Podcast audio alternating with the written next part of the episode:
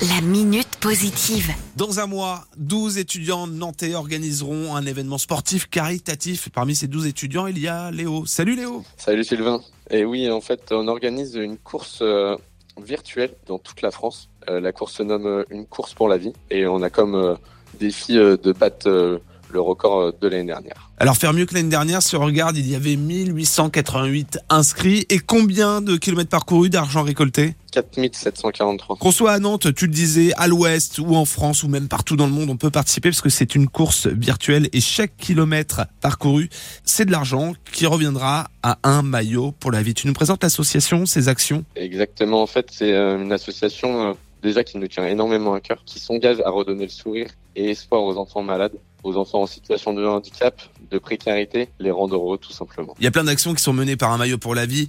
Euh, rencontrer des joueurs euh, d'équipes sportives type foot, euh, rugby. Il y a des séjours solidaires également qui sont mis en place, des séjours pour aller faire de la rando, euh, partir à la montagne, euh, séjours au ski. Beaucoup de joueurs, beaucoup de sportifs euh, sont, sont vraiment mobilisés dans, dans l'association Un maillot pour la vie. Des, des sportifs comme Kylian Mbappé, Sébastien Un Corsa. kilomètre, un euro.